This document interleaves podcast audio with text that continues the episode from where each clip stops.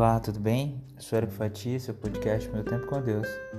E eu quero compartilhar com você a palavra de Deus que está no livro de Hebreus, capítulo 12, verso 1, que diz exatamente o seguinte: Portanto, também nós, uma vez que estamos rodeados por tão grande nuvem de testemunhas, Livremos-nos de tudo que nos atrapalha e do pecado que nos envolve, e corramos com perseverança a corrida que nos está proposta.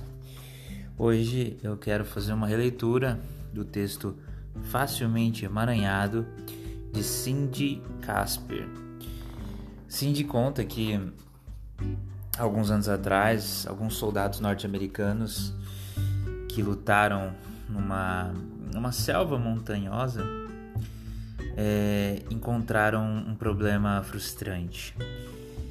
Eles não tinham nenhum aviso e começaram a ficar grudados em uma trepadeira espinhosa e invasiva.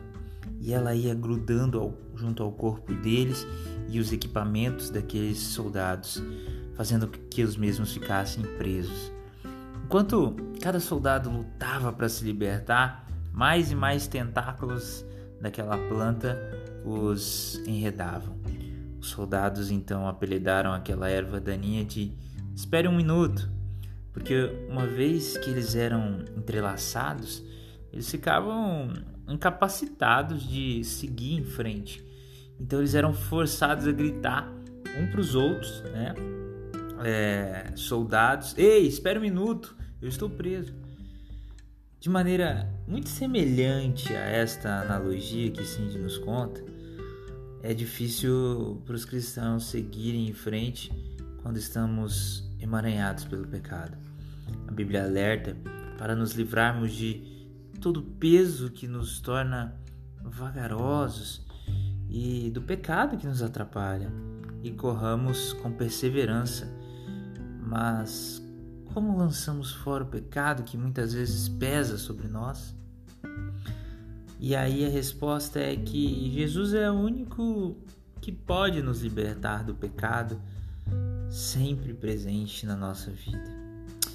Que a gente possa aprender a manter o nosso olhar firme em Cristo, nosso Salvador. Porque o Filho de Deus se tornou semelhante a seus irmãos em todos os aspectos. Ele, ele sabe muito bem o que é ser tentado, mas ele nunca pecou.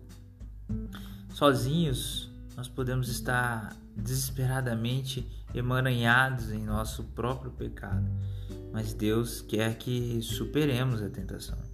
Não é na nossa própria força, mas na sua que podemos nos livrar do pecado que nos enreda e buscar a sua justiça, como está lá em 1 Coríntios 10, 13.